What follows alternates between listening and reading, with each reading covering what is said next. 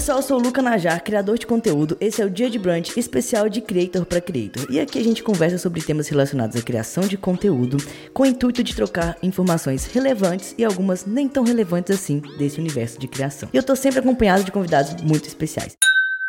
E essa temporada foi tão boa que a gente merece um episódio especial. E hoje tá super especial mesmo. Eu tô novamente com a Passa. Para quem não conhece, Passa, para quem ainda não te conhece, né, já que você é de casa, se apresenta aí pra gente. Eu fiquei fora alguns meses aqui, mas olha, gente, vocês ficaram muito bem recepcionados com o Lucas sendo host dessa temporada.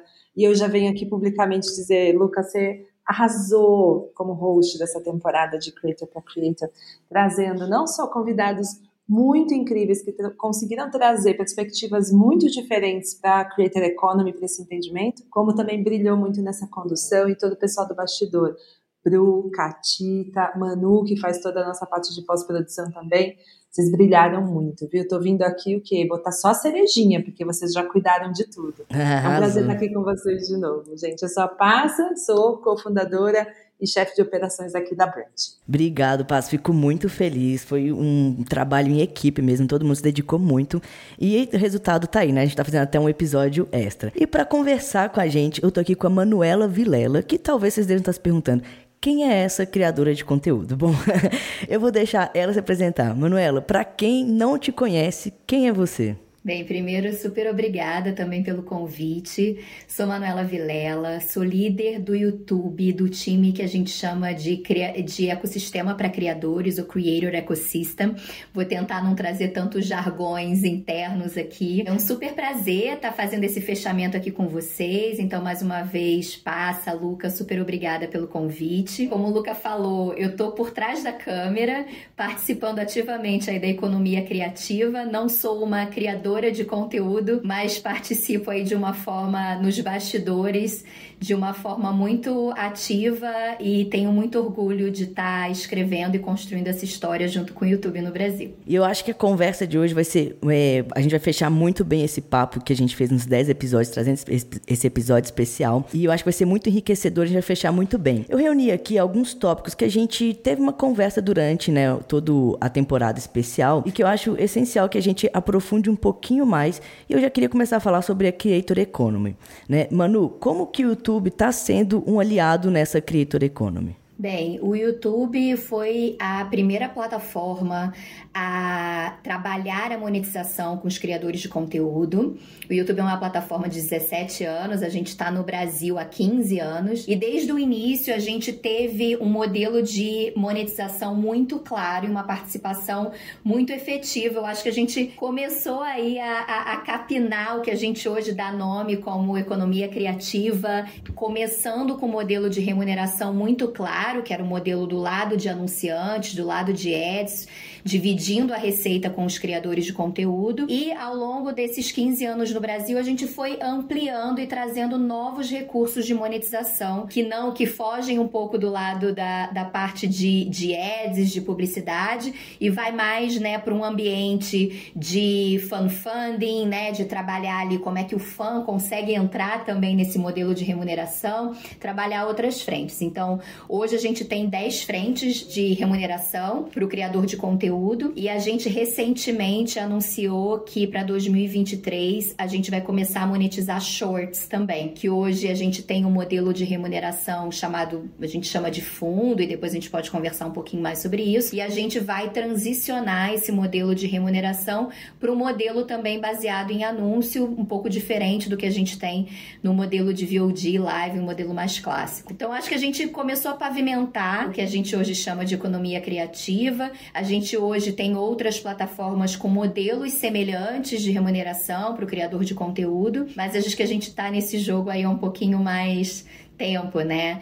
Então, a gente é até reconhecido em várias pesquisas, né? Os criadores falam como é que eles começaram a, a trabalhar com o YouTube como essa plataforma que davam segurança e até era o primeiro passo para eles começarem a construir, a modelarem seus negócios, pensando realmente nessa, nesse modelo mais de, de segurança de monetização. Isso é muito massa o que você falou, porque durante toda a temporada, uma das coisas que a gente mais ouviu é a importância das plataformas dividirem a receita receita com os criadores e por isso o YouTube era uma das plataformas principais por ter essa oportunidade. Como vocês dizem, a gente tem 10 opções já de monetização em 2023 a gente vai ter mais uma, né? E também teve esse relatório que vocês fizeram do YouTube que mostra também o impacto do, do YouTube no PIB, né? Conta como é que foi feito esse relatório, como é que de fato esse impacto na vida das pessoas, dos criadores de conteúdo. Boa, esse é um ponto super importante. A gente começou a fazer esse estudo no Brasil em 2019, a gente lançou e ao longo de 2020, né? A gente já tem dois anos mapeados aí do impacto econômico e social do YouTube no Brasil. A gente já fazia essa pesquisa é, em outros países como Canadá, Estados Unidos e UK. O que, que a gente tem de informação dessa nossa última pesquisa? Que o YouTube foi responsável pela geração de 160 50 mil empregos diretos e indiretos. E aí, quando a gente fala, acho que tem um ponto, né, para todo mundo que está assistindo, nossa, mas é, é, é, só isso de criador? Não, a gente está falando da economia como um todo, né, do sistema integrado de criação. Então, desde um editor que trabalha muito próximo a vocês, até uma network, uma agência de talentos. Então, todos os empregos que são gerados aí orbitam um criador de conteúdo hoje. É importante falar que a gente também, além do, do impacto direto que a monetização traz, a gente também tem uma preocupação de um impacto social através de programas que são programas globais e que a gente tenta sempre posicionar o Brasil nesse mapa, né? Deixar sempre o Brasil como mercado prioritário. Eu posso citar para você o programa Vozes Negras, que a gente trouxe pro, pro YouTube no Brasil.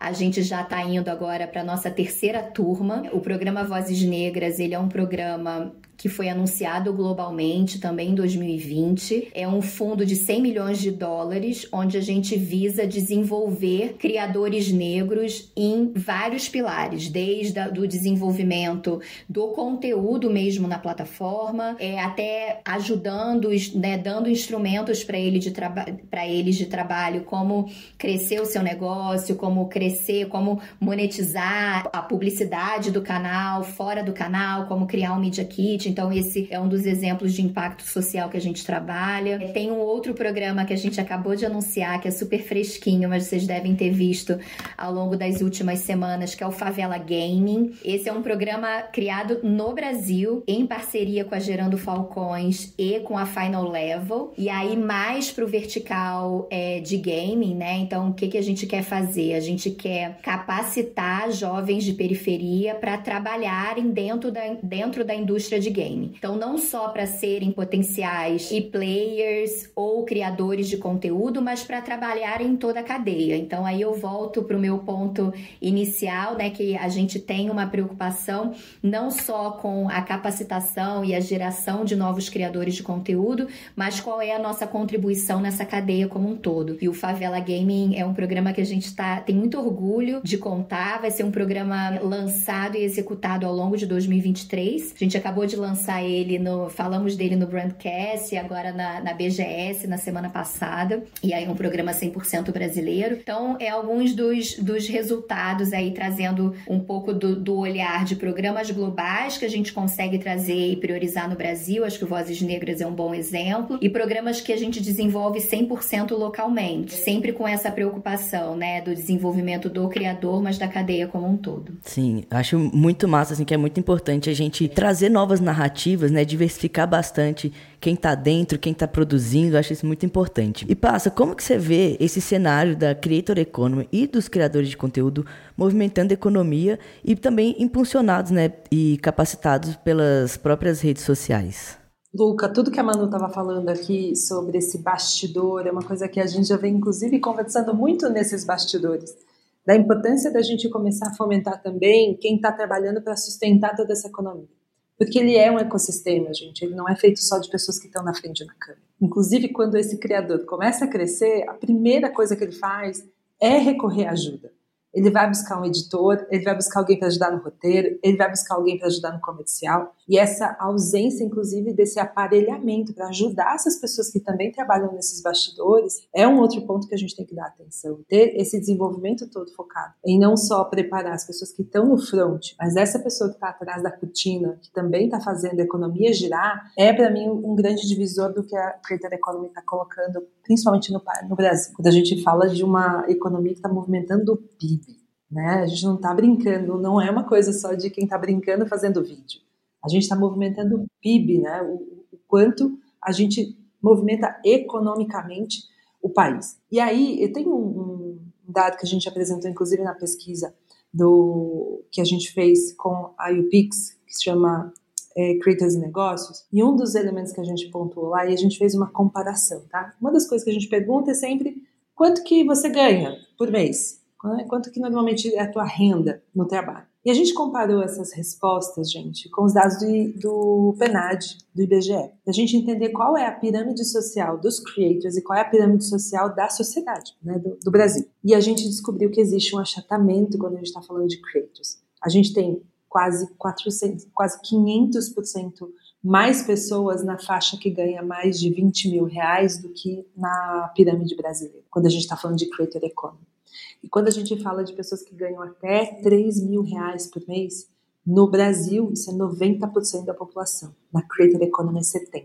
A gente tem dentro da Creator Economy, é, Luca e Manu, uma transição social, uma ferramenta de transição social. E quantas histórias a gente não vem acompanhando de pessoas que começaram criando conteúdo tinham, e estavam numa situação de vida, numa situação social, e que hoje estão em uma situação completamente diferente por conta da criação de conteúdo e da criação de comunidade apotada pelo desenvolvimento das plataformas do país. Isso é movimentar dinheiro, isso é movimentar PIB, isso é entender negócio, isso é transferência de renda no modelo mais básico de trabalho, que não é só te dou dinheiro para te ajudar, é te dou oportunidade, plataforma e aparelhamento para fazer você usar o teu talento para escalar e mudar é, socialmente. E quem muda socialmente, né, gente, quando principalmente a gente está falando da base da pirâmide, não vai sozinho, né?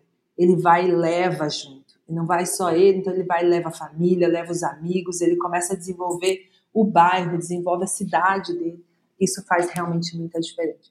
Acho que inclusive foi Nobru que falou lá no Braincast sobre isso, né, mano? O quanto o crescimento dele desenvolveu toda uma cadeia ali em torno dele, de onde ele vive, que é do Capão Redondo enfim, isso é falar de negócio. Eu acho que essa palavra tem que começar a aparecer mais, sabe, Luca, quando a gente está falando de creator economy. A gente sustentou muito o trabalho, vem sustentando muito o trabalho até hoje, muito calçado na, na importância de construir comunidade, e isso criadores são experts em fazer. Isso a gente viu ao longo de toda a temporada, quando já tem gente olhando por uma outra palavra importante que é negócio. É o que eu faço. Então, como eu gero renda, receita a partir dessa minha comunidade. Isso eu acho que é um ponto. Opa, esse é um ponto super relevante, porque, bem, eu tô no YouTube há oito anos, né? Eu vi todo esse mercado acontecer e essa narrativa. Quando a gente começou a, a ver a explosão dos youtubers, dos grandes nomes, existia uma casualidade, né? Um, um ponto em comum de tipo, nossa, eu abri a câmera porque. E Luca deve ouvir muito essas histórias também, né? Eu, nossa, eu abri a câmera no no meu quarto, eu estava é, no, momento X da minha vida e o negócio explodiu e a gente via histórias é, comuns em criadores super diferentes, mas muito da casualidade do que acabou acontecendo. Ao longo do tempo, é, a necessidade da gente trabalhar nesses criadores, o posicionamento deles como marca, a, a, a entrada e muito do ponto que a Passa trouxe agora, da, da palavra negócio, porque no fundo são criadores, né? Pessoas que não trabalharam esse lado, não, não, não tinham esse propósito inicial. Era muito, quero criar minha comunidade, falar com pessoas que, que querem ouvir a minha história e etc. Então, existia até uma resistência inicial é, de se trabalhar esses criadores como modelo de negócio, como marcas, é que hoje e muito é calçado nessa nova geração de TikTokers, shorters, de vídeos curtos, você já vê uma linguagem tipo, não, já entendi meu rolê, já estou entrando nessa economia criativa.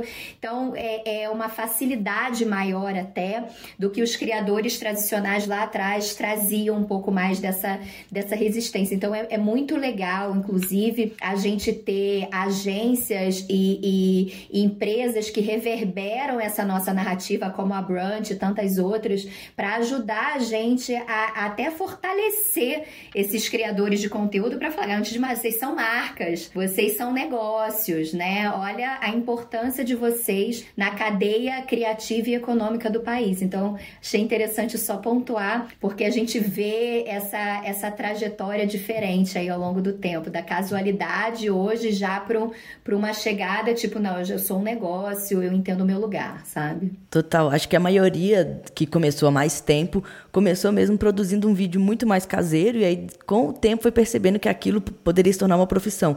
Hoje a gente vê mais as pessoas já pensando em começar a criar como uma profissão, né? Como um negócio mesmo.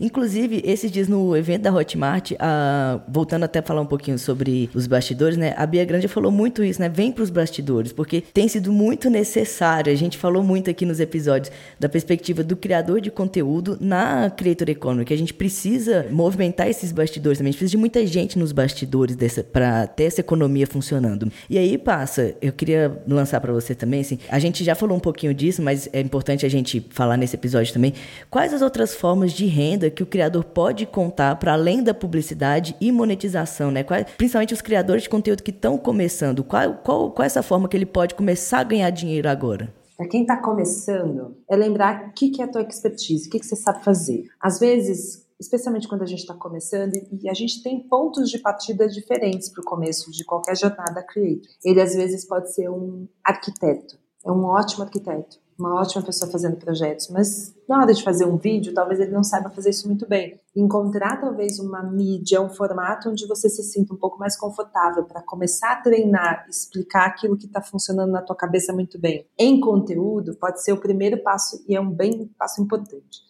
E aí eu falo de achar uma mídia fácil, Luca, porque você pode, a partir desse caminho mais fácil para você tirar e condensar aquilo que você tem na cabeça em conteúdo e construir aquilo como estratégia de conteúdo, descer isso com uma marca parceira. Eu já falei para muitos criadores e o quanto é importante lembrar disso também, que você é, além de creator, você é um ótimo produtor de conteúdo. E como um ótimo produtor de conteúdo, você também pode trabalhar associada às marcas, de maneira associada, criando conteúdo para esses bastidores das marcas. As marcas têm perfil no Instagram, as marcas têm canal no YouTube, as marcas têm blog, as marcas também se comunicam, tem comunicação interna. E às vezes esse ponto de partida que você tem, que é a sua expertise, pode ser usada dessa maneira levada para dentro desse apoio com as marcas. Agora, outra coisa que é importante a gente não esquecer é que mesmo que você encontre um caminho confortável e fácil para você dar o primeiro passo, é lembrar que você tem que dar outros passos em seguida. E que esse conhecimento, esse saber que você tem nesse começo de jornada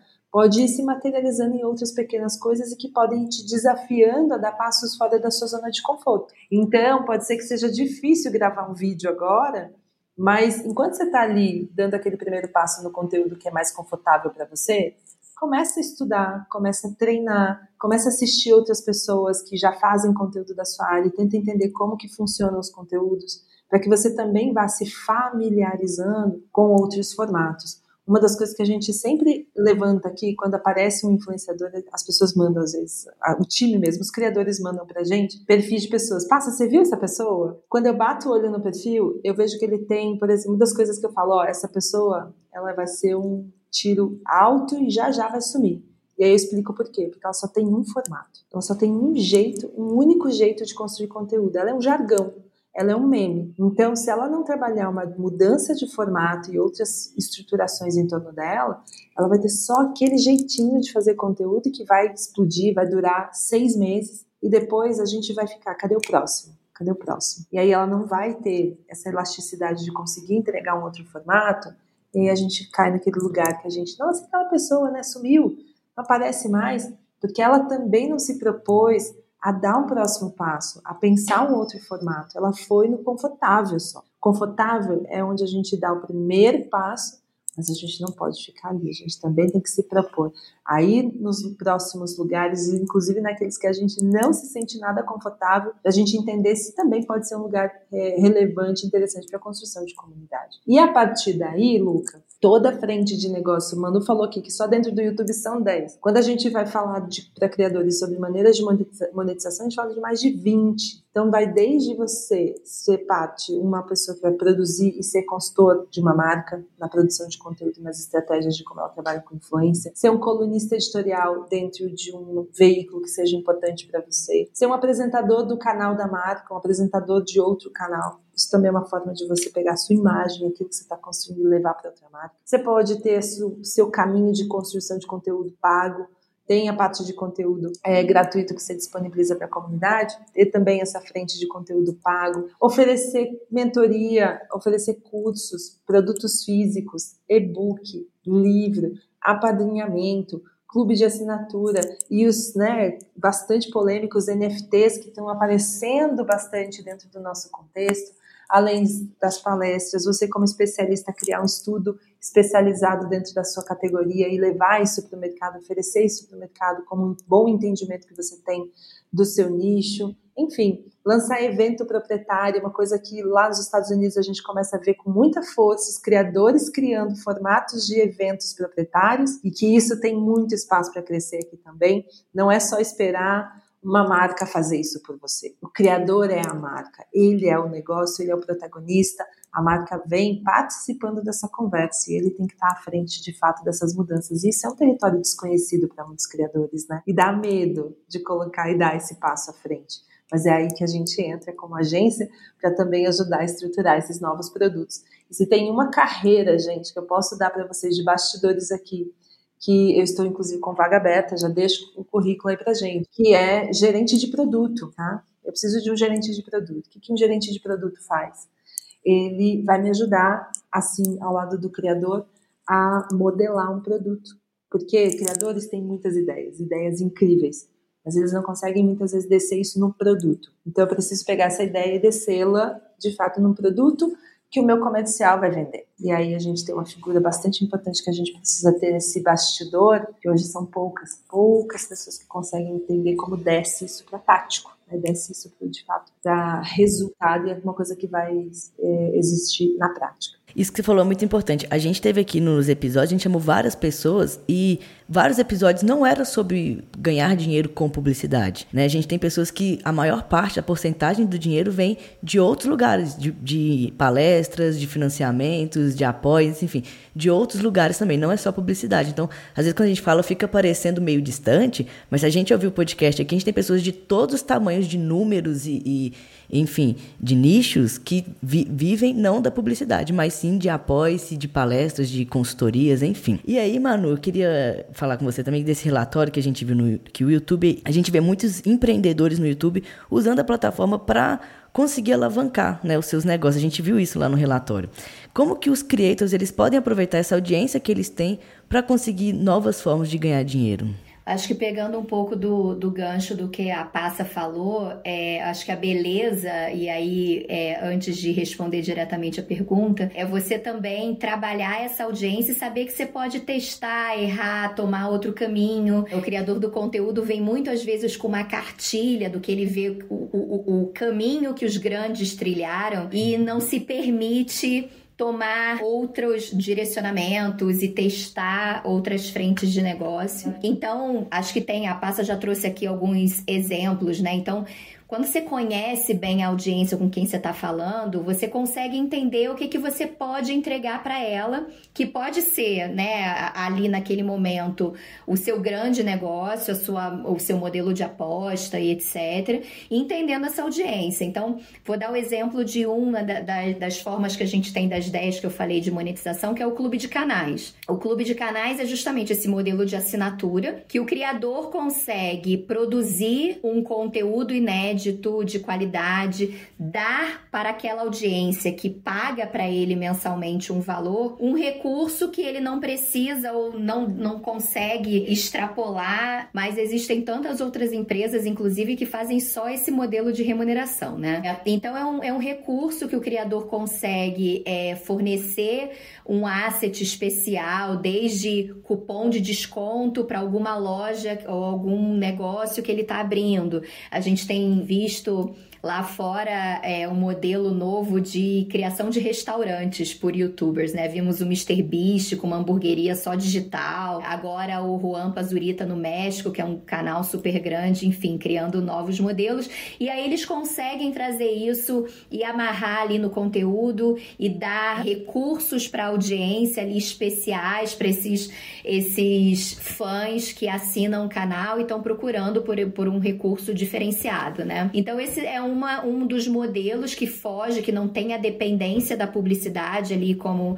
modelo de remuneração clássica e que ajuda até o criador de conteúdo a pensar o que mais ele pode entregar, né? A gente escuta muito quando tá falando sobre clube de canais, tipo, putz, mas será que eu preciso criar só para os meus membros, né? Mais uma criação, mais um vídeo especial? Não. Às vezes você tem uma qualidade ali do seu making off, do seu dia a dia que você acaba captando e que você não remunera isso, você nem, nem utiliza ali, às vezes é jogado fora e que a sua audiência tá louca para saber, assim, como é que é, é, o Luca por trás da câmera ou naquele momento pré-gravação, o que que você se prepara, você faz um exercício, você lê quem tá com você, quem não tá, é, quando você entra com um roteiro criado, quando você entra, tipo, cara, vou abrir a câmera hoje, vou, quero conversar. Esse bastidor tem uma riqueza riqueza para o seu fã, que é tão grande e que muitas vezes não é monetizado. Então, assim, não precisa criar um conteúdo à parte. Abre a câmera um pouco antes, mostra esse, esse bastidor, cupom de desconto, cara, para sua linha de produto. Trabalha, você já está trabalhando com uma marca, como embaixador dessa marca. O que, que você consegue com essa marca capitanear para esse grupo especial de fãs que assinam seu canal? O que, que você consegue dar em primeira mão para esse fã?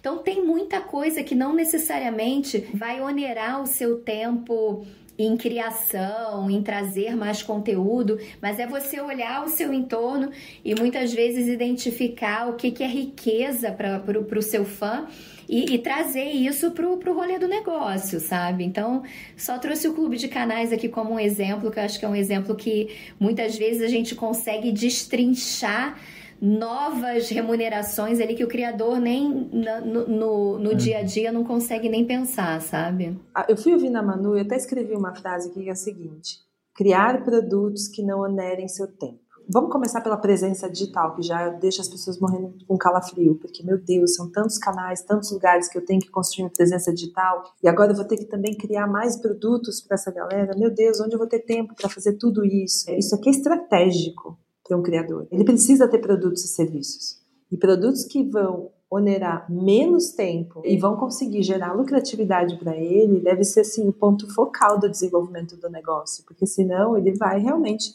desenvolver ali produtos que vão ocupar completamente o tempo dele, não vai conseguir colocar isso no ar, vai se frustrar, porque não consegue monetizar o trabalho, mas isso também parte, volto lá, gente, estou com a vaga aberta, gerente de produto, volto para aquele lugar que é, eu preciso ter estratégia também na hora de criar os produtos que eu vou oferecer para minha comunidade, porque realmente, senão eu faço aquilo, ah, já é um conteúdo que eu vou criar, Olha que fácil que fica, quanto é mais tranquilo criar um conteúdo que você só vai abrir a câmera um pouco depois e distribuir, às vezes de maneira até mais bruta mesmo, não precisa nem estar tá tão editada, porque é exatamente esse bastidor que a, que a comunidade está esperando, esse tipo de, de, de conteúdo. Fica essa frase aqui, gente: produtos que não onerem o seu tempo, produtos que, né, a gente vai falando, a gente vai falando da, da lógica tempo, dinheiro, né?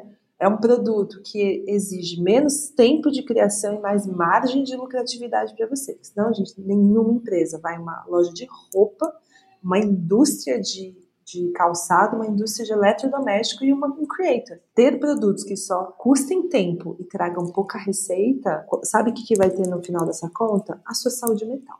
É lá que ela vai estar tá toda estraçalhada, jogada no chão, igual a minha camiseta, que vocês não estão vendo, mas está escrito esgotada. Não, e eu achei ótimo, tanto o que a Manuela deu de exemplo, como que a Passa completou aqui também, Concordo com a Manuela, já anotei tudo. Inclusive, pessoal, anotem aí essas dicas, porque é isso, às vezes a gente fica é, realmente focado em, ah, eu quero fechar com uma marca, quero fechar com uma publicidade, e esquece que a gente pode se monetizar, que a gente pode criar estratégias, que a gente pode ter uma sustentabilidade maior do conteúdo, né? Uma vida maior de, de um conteúdo se transformar em vários outros, gravando seja um, um bastidor, é, enfim, disponibilizando a forma que grava, que escreve os roteiros. Todas essas questões eu acho importantíssimas. E aí, aproveitando isso, eu já queria passar para um outro tópico, né? Que é a gente falar sobre essa carreira sustentável. que a gente falou muito aqui nos episódios do podcast, que como que é para um criador construir uma carreira mais sólida e mais sustentável, né? Porque não é viável, por exemplo, um criador autônomo ter que criar um vídeo todo dia, ou às vezes até nem sempre uma vez na semana já é difícil, né? Porque isso é uma produção muito acelerada porque ele não tem, quando você está começando, até às vezes você já produz, mas você não tem condição ainda de ter uma equipe, você não tem um editor, você não tem um roteirista, então muitas vezes você faz tudo sozinho. Aí eu queria começar com a Manu, assim, como que você vê a plataforma olhando para esse movimento da internet? Ela tá, a, a plataforma, você acha que ela está pronta, assim, para entender esses diferentes momentos da criação de conteúdo? Super, é um ponto super importante que tem a ver com o que a gente conversou agora sobre diversificação de negócio, modelo de monetização. Hoje a gente pensa o criador como um criador multiformato, né? É, a gente não pensa num criador que só produz conteúdo curto, porque esse criador ele em algum momento vai querer ampliar a sua narrativa. O criador que é, originalmente apareceu como conteúdo longo, hoje ele precisa ter o conteúdo curto, porque a indústria está indo para esse lugar. Então, o que o YouTube está enxergando hoje é como a gente aporta valor para um criador multiformato. E é nesse lugar que a plataforma quer estar. Tá. Então, o lançamento do Shorts veio muito como resposta desse lugar. Então, a gente já estava consolidado num lugar, como uma plataforma reconhecida por live e a pandemia aí só reconfirmou e alavancou é, esse tipo de formato. Como o VOD, né, a plataforma clássica para o vídeo longo e etc. E agora a gente tem também o recurso do Shorts para a gente responder pra, por todas essas camadas. E assim como a gente falou do modelo de negócio, do criador de conteúdo, precisar pensar essa elasticidade para ele não entrar no, no, loop do burnout, né, ter uma qualidade de vida, isso também serve para esse criador nesse novo momento multiformato. Então, como é que eu consigo é, criar uma elasticidade na minha narrativa de conteúdo para que eu tenha dentro de uma mesma narrativa um conteúdo bacana curto, um conteúdo VOD, eventualmente o meu conteúdo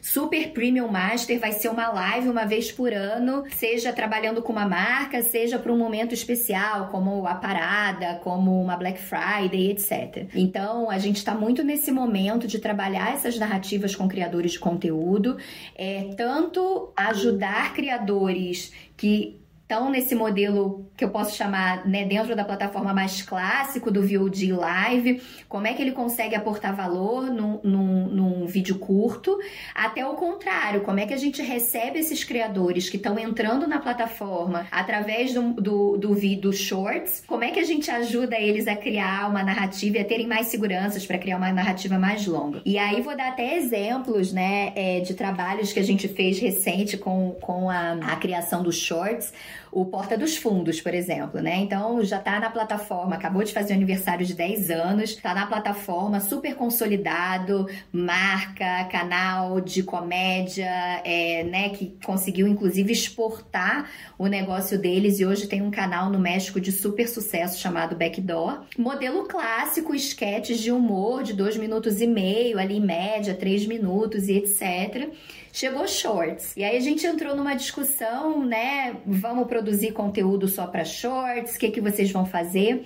E eles começaram a criar uma espécie de TBT de vídeos e esquetes super clássicas do Porta dos Fundos ao longo desses 10 anos em pílulas de shorts. E se vocês olharem, assim, tem, tem é, shorts que eu, que trabalho com eles há bastante tempo, fico até, gente, esse conteúdo é novo? Ou, ou, ou acho que não, acho que foi um pedaço de uma sketch, porque eles conseguiram, através de uma linha editorial só pensada para shorts, criar um novo público. Então, assim, conseguiram, inclusive, crescer o canal para uma nova audiência, né, que, que não consumia ali Porta dos Fundos de uma forma clássica, e tá entrando uma geração Z, etc., através de conteúdos que já são clássicos, já estão produzidos. E aí eles criaram essa linha, né, que eles chamam de TBT, porta retrô, cada vez eles dão um nome que criatividade ali, é, o céu é o limite. Mas foi uma maneira que eles conseguiram começar muito cedo a testarem um formato, inclusive em outras plataformas, tá? Não só no YouTube, utilizando conteúdos que eles já tinham produzido que já estavam na plataforma. Então acho que essa inteligência desse novo momento multiformato é justamente esse: o que, que eu consigo reciclar, o que, que eu consigo contar num conteúdo curto, o que eu consigo extrapolar para um conteúdo longo. E é um desafio, tá? Eu não quero, não quero que pareça que, que é super fácil. A gente tá aprendendo juntos, não só o YouTube, acho que todas as outras plataformas. É, né, você vê muito o Instagram com Reels e, e tentando entrar nessa, nessa briga aí do, do vídeo. Não vou chamar de briga feio, mas é, entrando entrar, é, é, entrar nesse, nesse novo momento de, de multiformato. O TikTok super consolidado como uma plataforma de vídeo curto, expandindo também para formato de live, podcast, com algumas novas iniciativas tentando também expandir essa narrativa para além do vídeo mais curto. Então acho que é um pouco esse momento que a gente está aprendendo e aí volta para aquele meu ponto que tipo essa é a beleza da indústria criativa, da economia criativa testa, descobre o caminho, o que talvez funcione é, para o Porta dos Fundos, para um outro criador, uma estética também de comédia não funcione tanto, mas pode testar, pode ir e, e olhar, a audiência está respondendo, é audiência nova, isso é um exercício que eu faço muito com esses criadores já estabelecidos, né? Qual é o resultado? O que, que você quer? Você quer o rolê? Isso é uma pergunta, uma provocação que a gente deve fazer. Por que, que você quer testar um formato novo? Você quer uma audiência nova? Você quer um modelo de negócio novo? Você quer fazer porque tá todo mundo fazendo, que aí também aí é fraco, né? Um elo fraco, que é um pouco do que a passa trouxe aqui, vai morrer, né? Vai surfar só o meme por surfar. Então, tem que ter, acho que, um, uma justificativa e uma ideia de negócio por trás do porquê que você quer entrar naquele rolê. E talvez cara, nem, e eu falo isso muito para criador, né? Talvez o seu rolê não seja nunca live como modelo de negócio. Uma vez ou outra você vai entrar como um participante de uma live maior e que bacana, mas não precisa ser só porque tá todo mundo fazendo. Então precisa ter um pouco desse, desse exercício do entender o porquê que eu preciso desse formato, qual é o rolê desse formato na minha narrativa, cabe, não cabe, eu sou melhor nisso, e talvez assim, é, vamos ter criadores que são criadores nativos de shorts, e esse é o rolê do criador. E vamos trabalhar essa narrativa e eventualmente ajudá-los a ajustar e a testar outros formatos, mas entender que talvez esse seja o seu rolê e tudo bem. Como criadores de conteúdo que estão bombando com o videocast, YouTube como principal plataforma agora no Brasil, cara, tem vídeos de 3 horas, com uma retenção assim de 80 a 85%, impensável. Então, assim, olha, olha, e, e tudo ao mesmo tempo, assim, a gente tá vendo a explosão de vídeo curto ao mesmo tempo da explosão de videocast. E olha o, o balanço, né? Estão na, na, nas pontas opostas, né, digamos assim, da régua de formato e tá tudo bem, tá funcionando. É só, a gente só precisa ajustar e entender o rolê, sabe? Em que momento dessa régua você quer estar tá, e como é que a plataforma pode te ajudar a, a chegar nesse momento e chegar num, no melhor formato sem atrapalhar a sua vida, sem atrapalhar, é, né, esse balanço aí de, de, de produção de conteúdo que a gente não quer que a corda seja esticada para esse lugar. E passa, você assim que é a voz da estratégia, né, e uma estudiosa nesse meio, como que você vê esse movimento de multiformatos e a carreira do criador de conteúdo? Antes de eu comentar tudo aqui.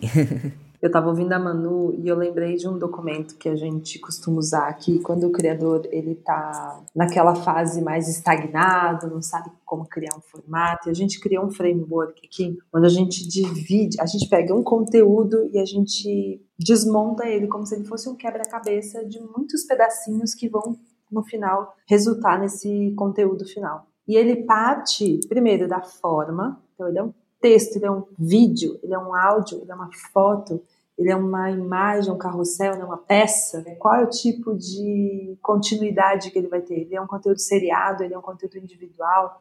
Qual é o canal? A gente divide canal e superfície. Então, dentro do YouTube são muitas superfícies de distribuição de conteúdo. Dentro do Facebook são outras tantas distribuições. Dentro do TikTok tem outros formatos, dentro do Instagram a mesma coisa. Então, pensar dentro do YouTube, que a gente tem desde o vídeo on demand, que a Manu colocou aqui, dos shorts até a, aba comunidade, que também é um espaço de criação de conteúdo lá dentro, pensar que você tem várias frentes de superfícies de publicação desse conteúdo.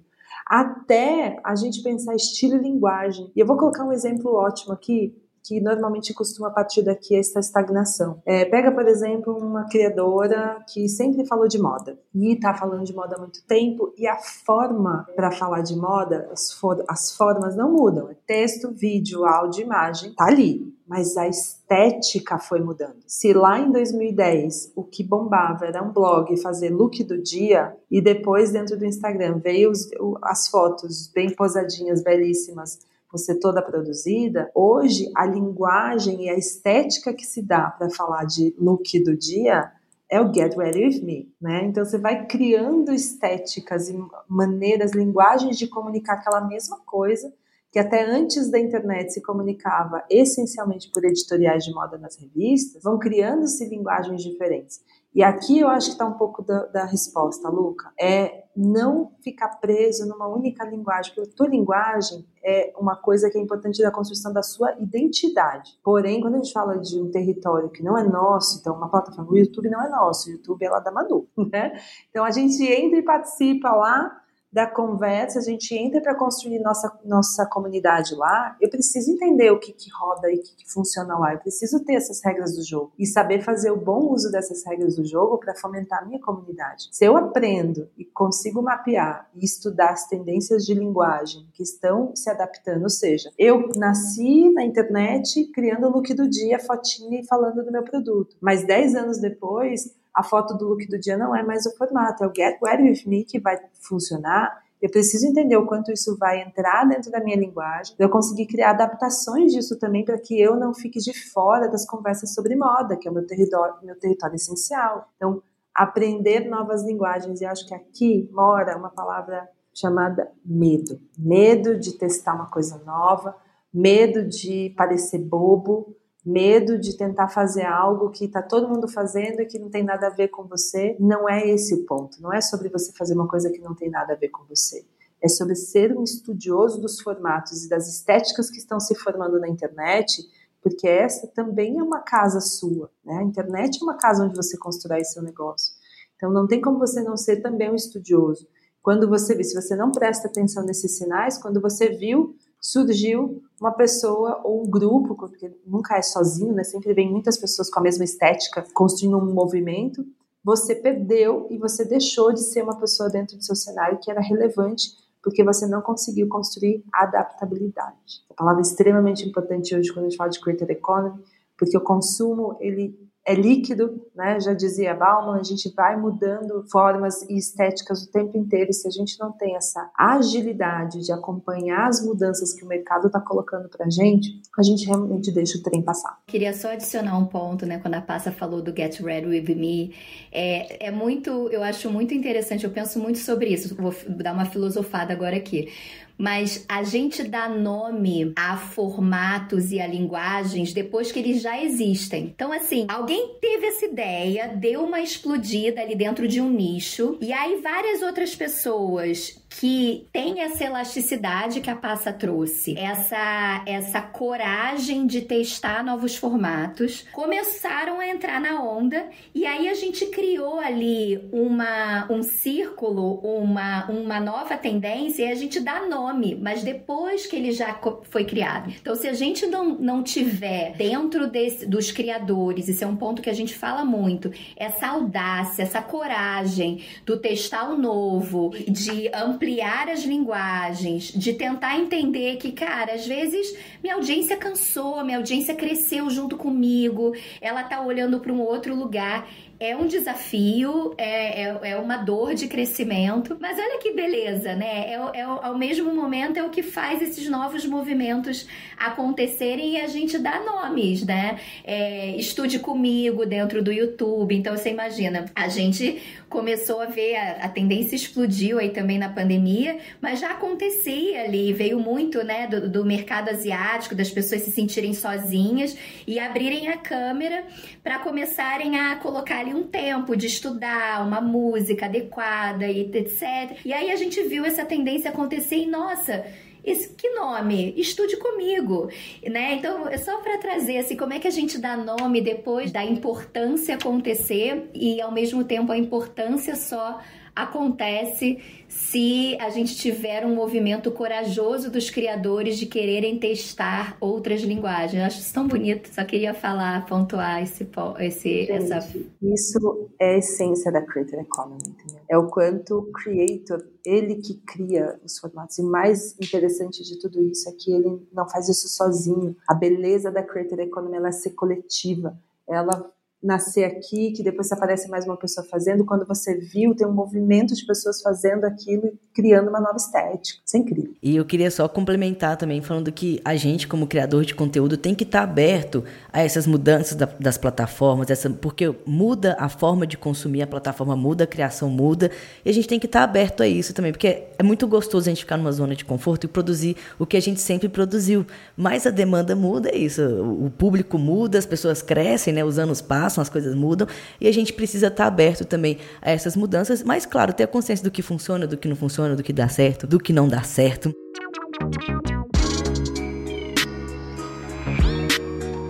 E a nossa conversa tá muito boa. É, Manuela, muito obrigado, assim, pela parceria que eu acho que foi incrível, foi muito enriquecedor tudo que você falou.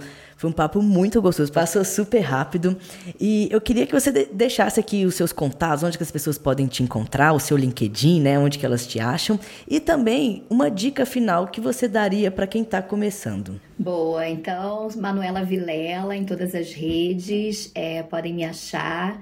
Estou é, com um compromisso de aumentar aí a minha comunicação no LinkedIn. Falei, nossa, tô de volta. Fiz um post tem um mês e meio e, e não voltei nessa loucura da camiseta da passa, tô esgotada. Mas vou voltar, gente. É, que eu tenho esses pensamentos que às vezes eu acordo à noite, assim, né? Nossa, olha que beleza essa, essa loucura que eu acabei de falar aqui em relação a gente dar nome depois do, do movimento ser criado. Mas enfim, voltarei, compromisso. Vou até falar aqui, porque aí me ajuda a voltar mesmo, porque eu tô falando aqui aqui minha palavra, né, tá aí na para todo mundo, então vou ter que voltar. Eu que queria agradecer, Luca, Passa, adoraria estar tá aqui a tarde inteira falando com vocês e ouvindo, acho que é muito enriquecedor essa troca, me chamem mais. E dica para quem tá começando, acho que faria um apanhado do que a gente falou aqui ao longo do programa. Tenha um pensamento multiformato desde o início, multiplataforma, mas ao mesmo tempo com entendimento de não esgotamento, de aproveitamento da sua linguagem, do que você é numa plataforma e na outra. Se entenda como uma marca e um modelo de negócio desde o princípio, e aí se coloque no centro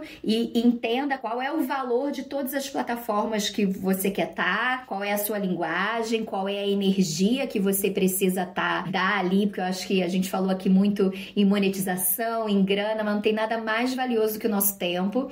Então, acho que você conseguir desde o início entender qual é o tempo que você consegue aplicar ali para cada uma das plataformas, acho que isso é, é crucial. E testar e aprender não ter medo de mudar rota, de mudar caminhos, de entender que linguagens novas surgem e que você é sempre muito bem-vindo com a sua criação para testar e aprender. Então, acho que são um pouco do, do, que a gente falou aqui, tentando resumir. Sim, muito obrigado.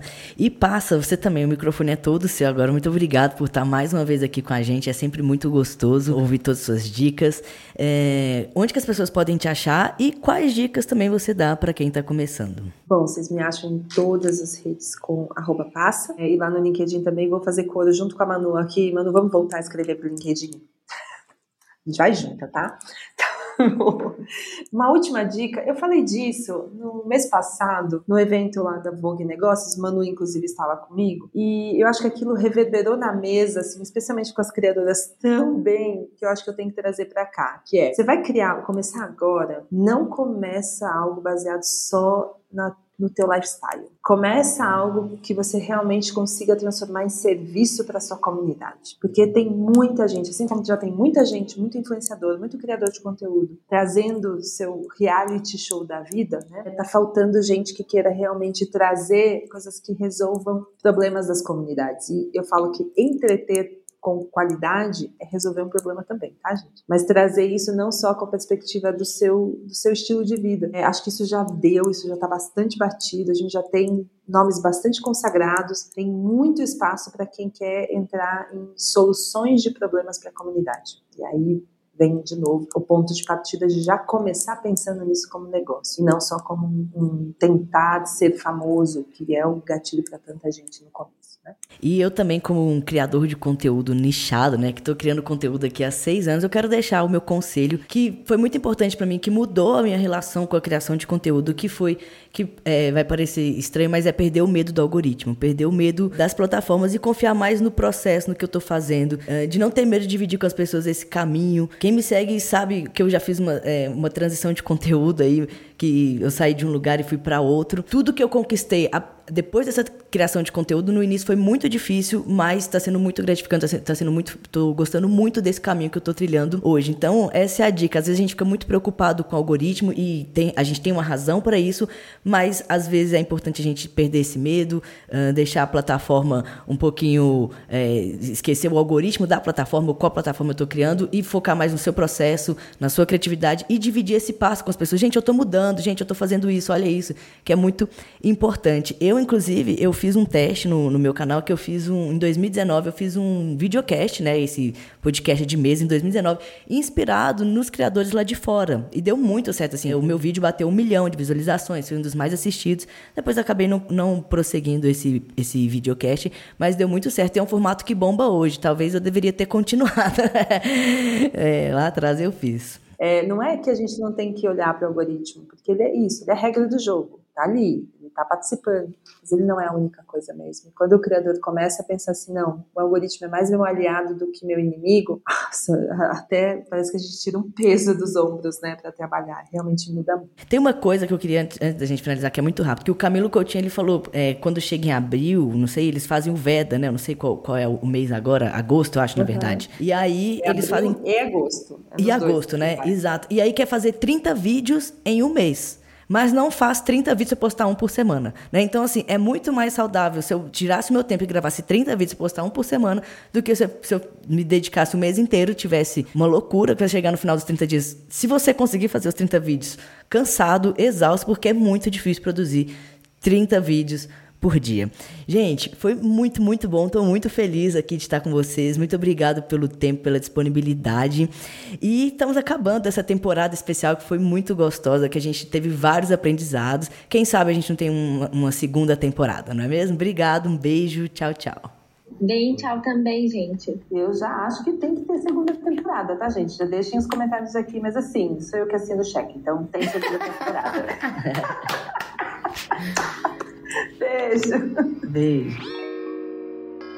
O Dia de Brunch é um podcast da agência Brunch e toda segunda-feira tem episódio novo por aqui. Eu sou Luca Najar, apresentador e diretor criativo, o roteiro é de Bruna Pimenta e a edição de som é de Manu Quinalha. E o arroba de todos os envolvidos estão aqui na descrição.